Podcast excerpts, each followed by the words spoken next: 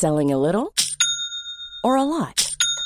Shopify helps you do your thing however you cha-ching. Shopify is the global commerce platform that helps you sell at every stage of your business. From the launch your online shop stage to the first real life store stage, all the way to the did we just hit a million orders stage. Shopify is there to help you grow. Shopify helps you turn browsers into buyers with the internet's best converting checkout.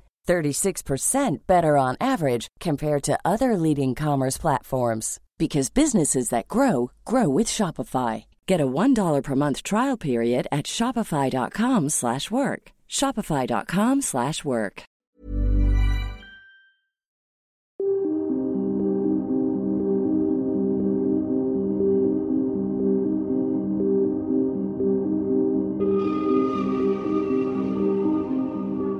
En 1970, bajo la sombra de la Guerra Fría, los restos calcinados de una mujer no identificada fueron encontrados en el valle de Isdal, en Noruega.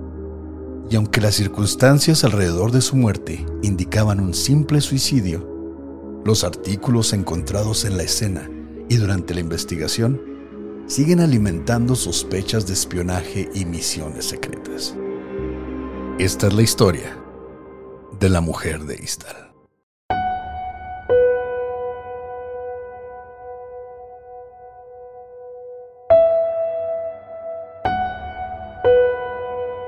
Estás escuchando Señales Podcast.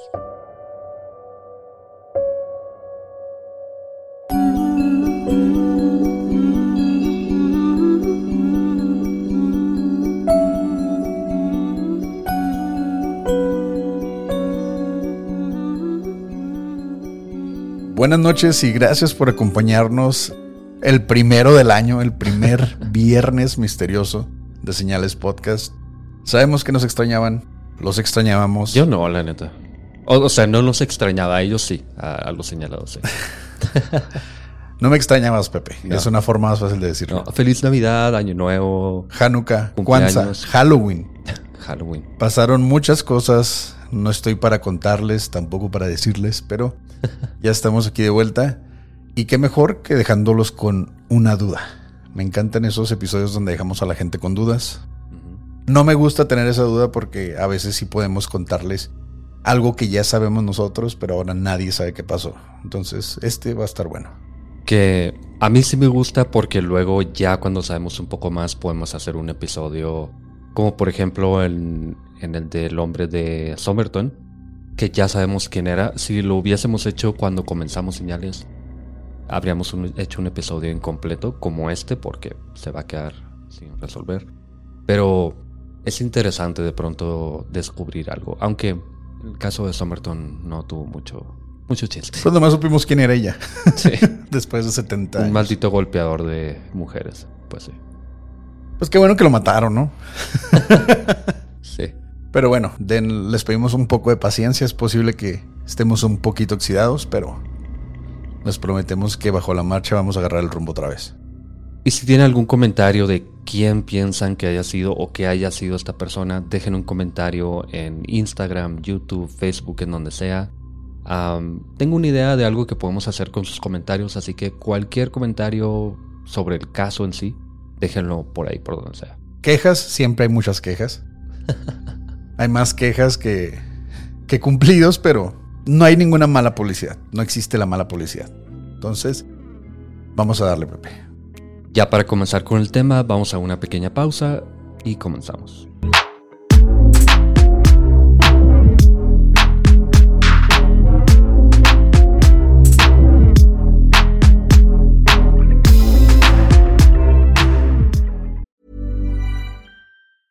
Selling a little or a lot? Shopify helps you do your thing however you cha-ching. Shopify is the global commerce platform that helps you sell at every stage of your business. From the launch your online shop stage to the first real life store stage, all the way to the did we just hit a million orders stage. Shopify is there to help you grow. Shopify helps you turn browsers into buyers with the internet's best converting checkout. 36% better on average compared to other leading commerce platforms because businesses that grow grow with Shopify. Get a $1 per month trial period at shopify.com slash work. Shopify.com slash work.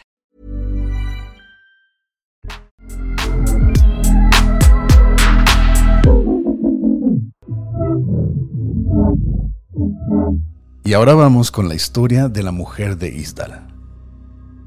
El 29 de noviembre de 1970, un padre de familia y sus dos hijas caminaban por las montañas del Valle de Isdal, o en noruego Isdalen, que significa Valle de Isdal, cerca de la ciudad de Bergen, en Noruega, cuando una de las niñas, guiada por un extraño olor a quemado, descubrió el cuerpo de una mujer entre las rocas al fondo de un acantilado, por lo que la familia regresó a Bergen donde alertaron a las autoridades.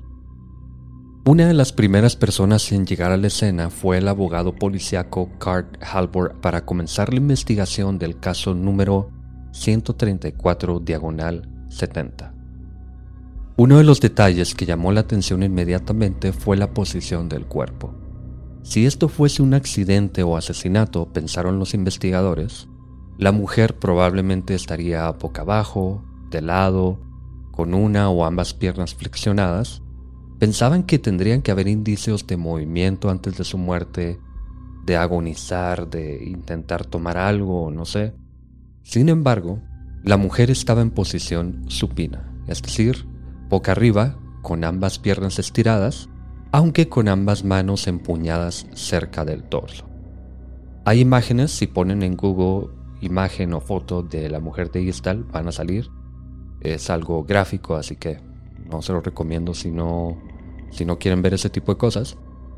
Pero es una posición muy, muy común en personas que mueren quemadas. Es una posición que le llaman también de boxeador, porque parece que está como, como defendiéndose con los puños, así como lo haría un boxeador. Como en guardia. Ajá. Pero eso es porque las llamas secan el tejido, lo contraen y entonces se contraen los brazos y por eso está en esa posición. Pero es raro que estuviese boca arriba.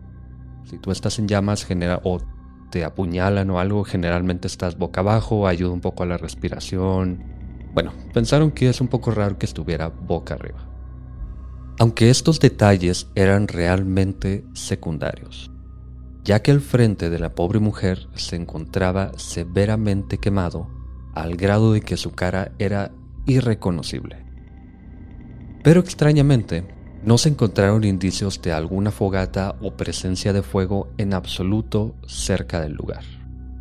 Lo cual sería muy raro, ¿no? Porque si murió calcinada y estaba, digamos, en una posición poco común, o sea, boca arriba, entonces eso significaría que como que la tiraron ahí, ¿no? Tal vez, ah, por cierto, estaba al fondo de un acantilado pareciera que había caído ahí, pero me parece que no estaría tan acomodada, digamos, porque sí parece que o la pusieron ahí o ella se acostó ahí y luego por alguna razón empezó a arder, no sé.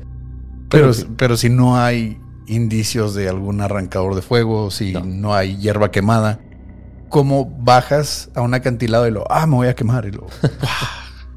bueno, ahorita vamos a ver un poco más de cosas que se encontraron, pero sí está raro, ese es el punto. La mujer medía aproximadamente unos 65 metros de estatura y se calculó su edad de entre 25 y 30 años. Además, cerca de la mujer, las autoridades encontraron una botella de licor Saint Halbert, que es una botella de 40 grados de alcohol. Sí. O sea, una botella de licor fuerte. Dos botellas de agua de plástico, un pasaporte con protector plástico, botas de goma, abrigo y bufanda de algodón, joyería, medias de nylon, un paraguas quebrado, bolsa de mano y una caja de fósforos.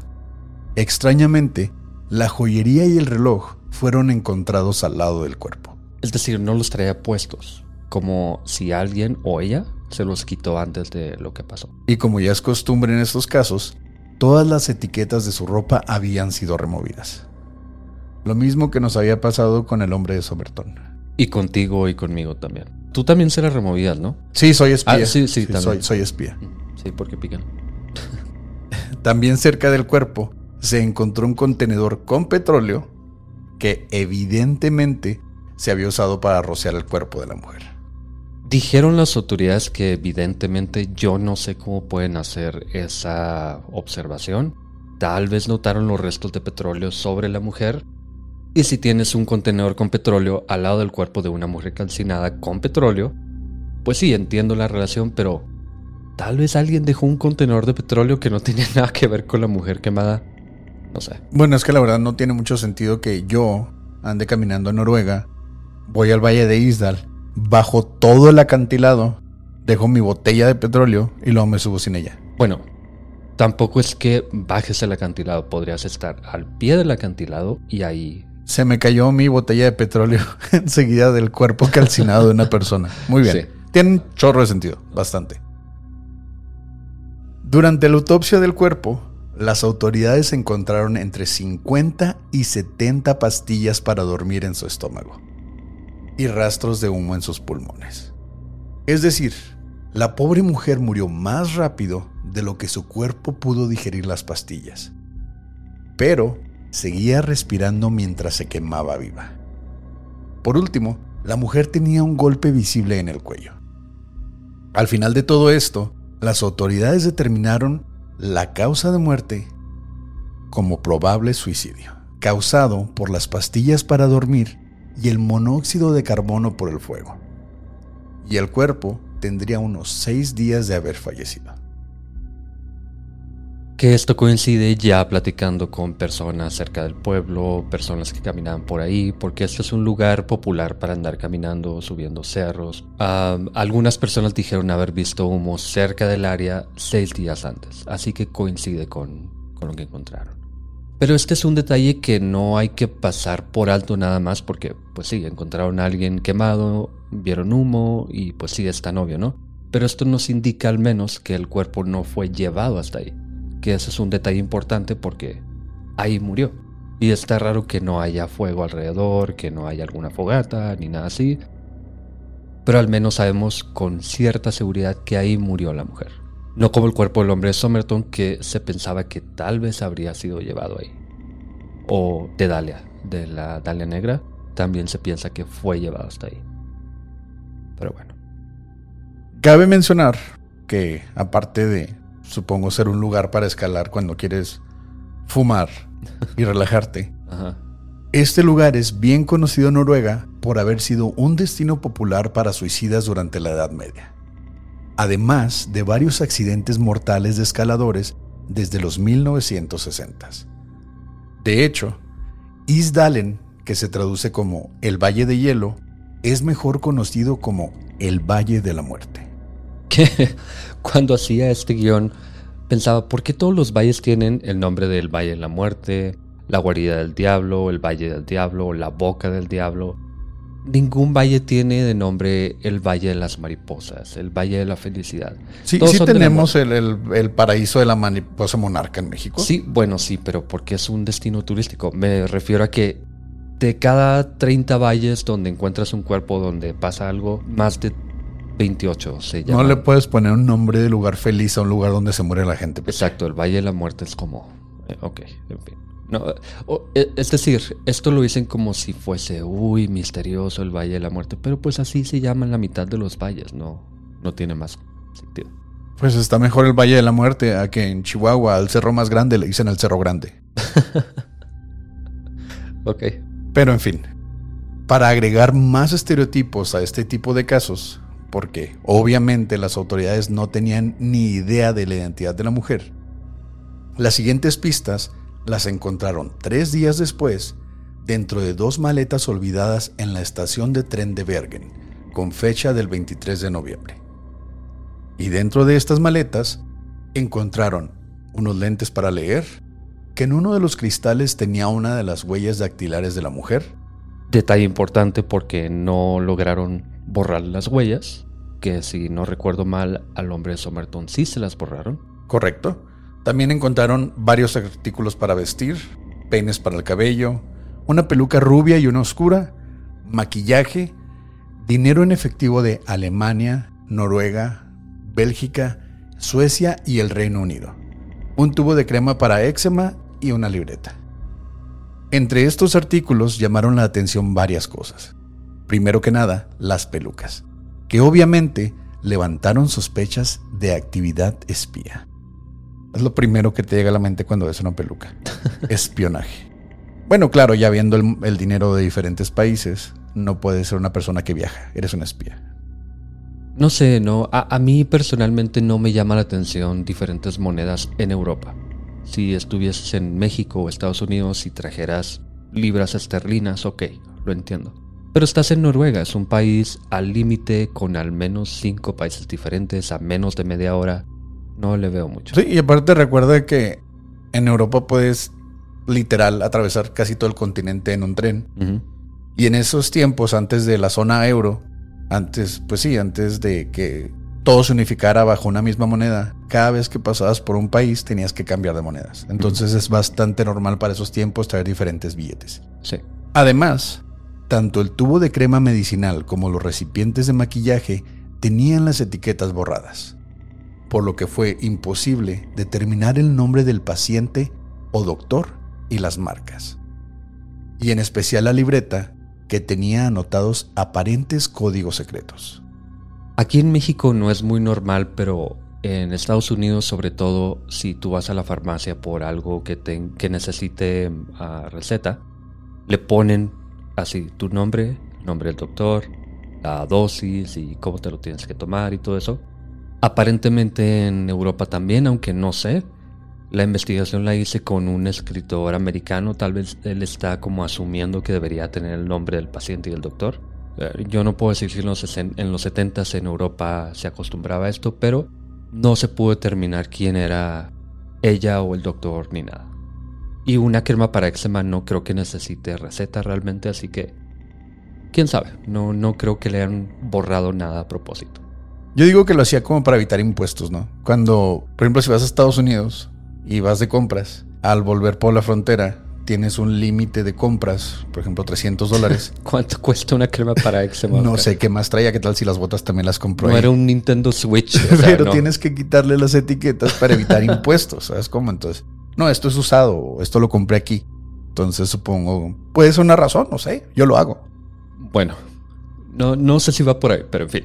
Una de las páginas de, este, de esta libreta tenía unos códigos muy extraños. Por ejemplo, una de las páginas decía O22-O28P, abajo 829-O29P5, abajo O30 diagonal BN5, abajo N687, diagonal T, diagonal N8, T05. Eran como números y letras muy al azar, pero hay un patrón, hay diferentes O's en casi todos, hay T's, hay N's, es como hay, hay cosas repetidas que llaman la atención. Así que por lo pronto no tienen idea de qué signifique nada de esto. Es simplemente un código que alimenta obviamente las teorías de actividad espía, pero en fin. Y además de esta página no encontraron más pistas excepto por una bolsa de plástico de una tienda de zapatos llamada Oscar Rothbent del poblado de Stavanger a unos 200 kilómetros de Bergen, de donde murió la mujer. Entonces las autoridades comenzaron a obtener un poco más de información gracias a esta bolsa. Fueron a hablar con el hijo del dueño de la tienda, que se llama Rolf Rothbent, de 22 años de edad, en ese momento, que sigue vivo por cierto y sigue hablando del caso. Y él recordó en ese momento haberle vendido unas botas, entre comillas, de celebridad, de color azul, a una mujer foránea tres semanas antes. Esto de botas de celebridad llama mucho la atención, sobre todo en videos de YouTube que he escuchado, porque piensan que era una mujer bien vestida, botas como muy caras o cosas así. Pero no, estuve investigando que esto de, de celebridad es como comprar unos Nike ahorita de Billie Eilish, que es simplemente una línea de Nike y ya. Simplemente se llaman de celebridad y punto. De hecho, se supone que estas botas específicamente eran usadas por más de la mitad de la población en Noruega en los 70 Así que era simplemente un, el nombre de la línea de zapatos, no tiene nada más, no indica nada más, pero quería aclararlo porque muchas personas hacen como mucho hincapié en esto y pues no. De hecho tenían una línea, porque ya no existe esa zapatería, tenían una línea que se llamaba Vikingo y eso me habría parecido más interesante. Eran botas de vikingo. No, o sea. Nada más se llamaban vikingo. Y aunque Rolf no pudo darles mucha información, sí describió a la mujer de forma muy similar al cuerpo que fue encontrado, y recordemos que se encontraron botas similares cerca del cuerpo. Además, Rolf describió a la mujer de actitud muy segura y sensual, haciendo especial hincapié, porque eran los setentas, en sus caderas y sus piernas. Y por último dijo que tenía un particular olor que ya mucho tiempo después él reconoció como ajo. Por alguna razón como que Europa, sobre todo Noruega y estos países nórdicos no conocían mucho el ajo, así que en ese momento no supieron qué era, pero parece que ella olía a ajo por alguna razón. Italiana. Algo así. Tal vez venía de Italia porque está cerca, quién sabe. Bueno, ya tenemos un punto muy importante. La mujer olía a ajo. ok. Bueno, ahí no sabían que olía a ajo, pero sabían que olía rarito, ¿no? Pero estaba muy guapa. y con esta descripción, luego de preguntar en el área, las autoridades determinaron que la mujer se había registrado en un hotel local bajo el nombre de Fenella Lorch. Sí suena a nombre de ajo. Fenella Lorch. Sí. Suena como alguien que huele a ajo. Suena como alguien que huele a ajo. Pero, pero en Bergen, donde se encontró el cuerpo, ningún hotel tenía registros de ese nombre. Aunque, para crédito de las autoridades noruegas, los investigadores lograron descifrar el código de la libreta gracias a los registros del hotel en Stavanger. Las letras y números que la mujer había escrito, luego de compararlos con diferentes nombres en diferentes hoteles, dejó en claro que la mujer había usado al menos ocho nombres diferentes para hospedarse. Y los códigos no eran más que fechas y lugares. Por ejemplo, el código O30-BN5 significaba 30 de octubre, Bergen a noviembre 5. Y uniendo más fechas y notas, lograron identificar las ciudades de Bergen, Stavanger, Oslo y Trondheim en su historial. Además de Roma, te dije, Italia, Ajo y otras ciudades alrededor de Europa. Aunque si vas de Roma hasta Noruega y sigues oliendo ajo, hay un problema ahí. Comes mucho ajo. Es como la gente que come mucha zanahoria y se le pone la piel así como naranjadita. Ok. Sí pasa. Es una hiperpigmentación que pasa por la chingadera mágica, mágica que trae la, entonces los niños verdes de, no me acuerdo cómo se llamaba, comían mucho ¿Frijoles? brócoli. Sí. No, frijoles verdes. O sea, por eso. Son chícharos. frijoles verdes, te fuiste por, por el nombre en inglés. De hecho, lo mismo lo contamos en ese caso, si no lo han escuchado. No me acuerdo, la, la verdad. Son muchas cosas. bueno, además de Roma y otras ciudades alrededor de Europa. Aunque muchas otras ciudades no se pudieron identificar. Sí, pues, si yo te dejo una nota y le pongo G 010. Guanajuato el 10. Guanajuato, Guadalupe Calvo. La mitad de las ciudades en México se llaman Guadalupe. Eh, sí, o sea, no, es imposible encontrar. Guatemala. Es imposible dar con algo más además de esto. Bueno, ya sabemos qué significaban los números y qué significaban las letras en su mayoría. Y con esto, las autoridades comenzaron a interrogar a varios testigos alrededor de Noruega, especialmente a trabajadores de hotel. Curiosamente, gran cantidad de ellos describieron a la mujer con este particular olor que ya había mencionado Rolf. Te dije, güey, hueles a ajo, el olor se queda contigo. Sí. Además, dijeron haberla escuchado hablar alemán, flemish, o mejor conocido como holandés, e inglés. Y por alguna razón, cambiaba de habitación constantemente. Pero, nada más. Obviamente mucha gente pensó que ella era una espía, sobre todo porque, como mencionamos al inicio en, en la introducción, pero no lo mencionamos durante la descripción de todo esto, los 70s eran el apogeo de la Guerra Fría. Y aunque Noruega no, no cause mucho ruido, digamos, con este tema, en Bergen precisamente se estaba desarrollando un misil que se llamaba misil pingüino, en conjunto con algunos países de la, de la posible Unión Europea. Así que era un lugar donde había mucha actividad de espías, eso está confirmado, de militares, de, eh, de la marina y de todo esto. Pero varias personas fueron interrogadas. Em, una persona, no me acuerdo el nombre, la verdad, pero es una persona que cazaba espías y era como más como documental, no los mataba ni nada, así solo como que andaba descubriendo espías por ahí. A él le preguntaron qué pensaba de esto porque a la mujer la vieron en varias ocasiones hablando con oficiales navales cerca de búnkeres de guerra y todo esto. Y él dijo, no, esto no es un espía porque primero que nada, a la mujer la describían como una mujer muy segura de sí misma que llamaba mucho la atención. En algunos hoteles ella cambiaba de habitación constantemente, la vieron con diferentes hombres. Los hombres eran muy callados pero llamaban la atención inmediatamente llamaba mucho la atención. Pedía que se quitaran, no sé, una silla de una habitación, se la llevaran. Y esta persona dice, un espía intenta no llamar la atención para nada. Que esta mujer lo, hiciera a donde fuera y constantemente llamaba la atención. No tiene sentido porque quieres mantener un perfil bajo, no llamar la atención inmediatamente.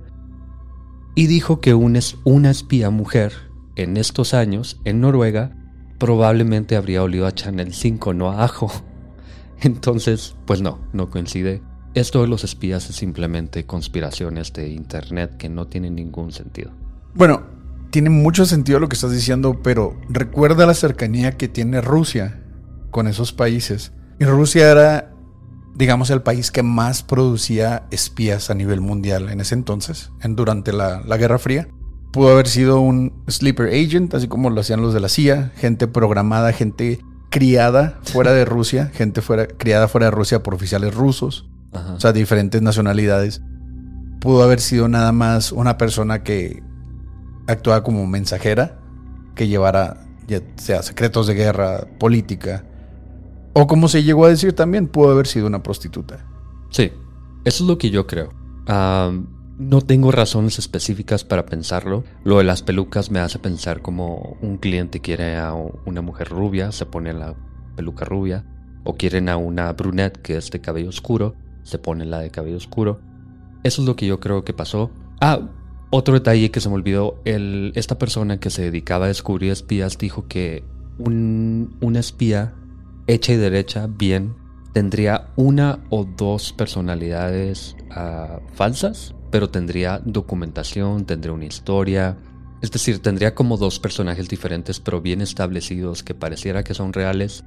Y esta mujer se identificaba de diferentes formas en diferentes hoteles, pero no había nada más, era muy fácil descubrir y descubrieron que eran identidades falsas.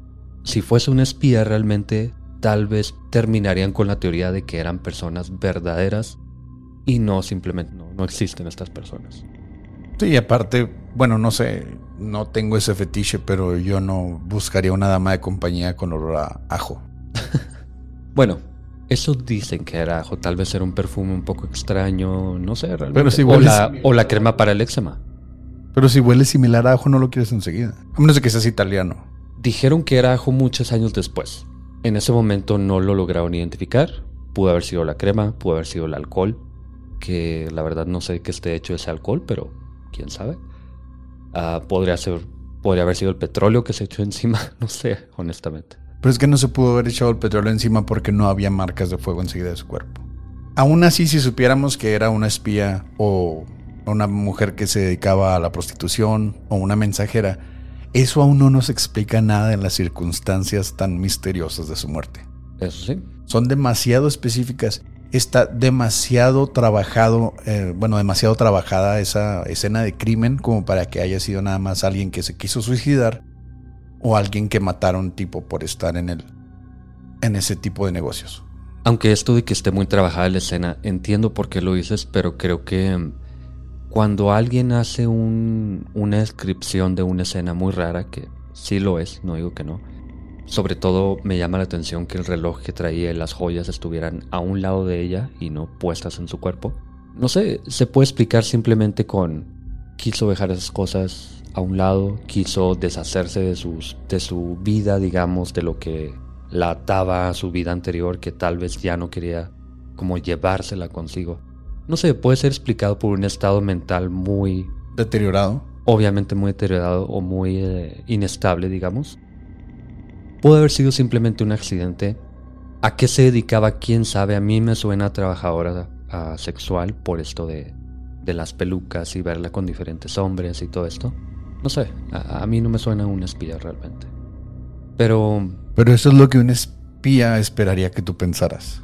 Como te digo, esta persona, el, el, el experto, él dice, entiende por qué las personas piensan espía, pero él piensa que sería que nadie pensaría realmente que es un espía si realmente fuese un espía. No sé. Tiene bastante sentido. Y bueno, ahí se queda realmente el caso por años y años, hasta el año 2016, cuando un profesor de odontología llamado Gisle Bank estudió la dentadura de la mujer de Istal, quien tenía 14 rellenos en varios dientes y varias coronas de oro, y según él, el trabajo dental parecía provenir del centro o sur de Europa, que coincide, pero mientras seguía trabajando en la, dentadura para descubrir realmente de dónde venía todo esto, Gisle perdió la vida. No sé cómo murió, pero murió. Luego de su muerte, los archivos de la dentadura fueron asignados al doctor Inge Morel, pero al buscar la dentadura en físico, sus colegas le dijeron que habían sido desechados porque olían mal. ¿Por qué estás oliendo dientes que están en un cajón? ¿Quién te manda a olerlos? Que emanaban un olor. Eso era lo que decían. Sí, pues lo sellas, ¿no? Es, es parte de un caso que no se ha resuelto. Aunque esa historia fue solo un rumor, al poco tiempo. Vaya. y al poco tiempo, Inge encontró la dentadura en la bodega de la Universidad de Auckland, donde trabajaba, así que aún se podrían hacer diferentes estudios con la muestra, Además se encontraron tejidos de su corazón, hígado y otros órganos como el vaso y bueno. Y algunos de esos estudios de isótopos lograron identificar el área donde creció la mujer de Stahl basándose en los contenidos del agua que ingirió durante su crecimiento. Es decir, cuando tú tomas agua de aquí de Chihuahua hay cierta cantidad de minerales, de fluoros y porque en Estados Unidos no le ponen fluoro al agua, por ejemplo. Bueno, en algunos lugares la tubería es diferente, bueno, un, fin un sinfín de cosas.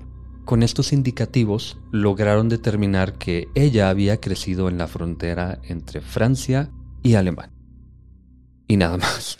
y ya. Entonces después de más de 50 años pudimos saber más o menos de dónde era, pero no tenemos idea quién era, a qué se dedicaba realmente era alemán al menos, porque creo que lo mencionamos, hablaba alemán, holandés e inglés. Inglés muy pobre, por cierto, pero lo lograba hablar. Así que probablemente no era de Francia, probablemente de Alemania. Bueno, no sabemos nada de ella, solo sabemos de dónde pudo haber sido, pero aún así las circunstancias de su muerte son lo que hace a este caso algo tan, tan llamativo. Mucha gente fallece desgraciadamente día a día pero gente que muera en este tipo de condiciones tan sospechosas, tan difíciles de, descifrar, es lo que hace a este caso tan interesante. Aquí en México mueren muchas personas con 20 disparos en la espalda, güey, de suicidio. Sí, ah. suicidio por granada. Ajá, sí, es, es complicado. Pues sí, entonces eso, o sea, eso ya sabes, ¿no? Llegamos a un punto tan cruel que ya es una normalidad. Pero llegar a un país como Noruega, en esos tiempos donde aún era más pacífico que ahora, y encontrar a una persona calcinada en el fondo de un acantilado sin fuego enseguida, teniendo una cantidad impresionante, más que mortal de pastillas, que aún así ni siquiera fueron digeridas cuando ella había muerto. Esperemos que en los años por venir salga a la luz, así como el hombre de Somerton, o que por fin sepamos realmente lo que pasó con la, la Dalia Negra. Esperemos que en estos próximos años tengamos una respuesta porque el no saber te come por dentro. Sí, sí, como que, como que te quema, como que. no, pero. Tengo otra teoría, combustión espontánea. Esa es la teoría conspiranoica más estúpida del mundo, pero bueno. La teoría conspirativa más estúpida del mundo es la del aeropuerto de Denver que está hecho en forma de una esvástica y tiene un unicornio. Bueno, podemos hablar de un montón. Pero en fin, este fue un pequeño episodio para retomar. Ah, obviamente no tiene mucha investigación, no hay mucho que decir realmente. Pero esperemos que les haya gustado. Es un caso muy famoso. Probablemente muchos ya conocían la historia y realmente eh, lamentamos no darles información nueva. Pero es un caso más de Viernes Misterioso. Sí, misterioso. Si alguien tiene un detalle que haya escuchado, que haya leído sobre este caso, déjenlo en los comentarios, mándenos un correo, etcétera. Siempre estamos abiertos para retroalimentación o detalles que podamos habernos brincado. Eh, como dice Pepe, esto era para agarrar vuelo de nuevo Estamos de vuelta, baby. Y si quieren escuchar más de este caso, hay un podcast que se llama Dead in Ice Valley, Muerte en el Valle del Hielo. Muy, es muy extenso, obviamente tiene mucha información que no podríamos haber cubierto aquí, que como cualquier podcast dedicado a un caso específico se va mucho por las ramas, información que realmente no, no importa mucho, pero es muy interesante. Gracias por escuchar. Señales Podcast. Buenas noches.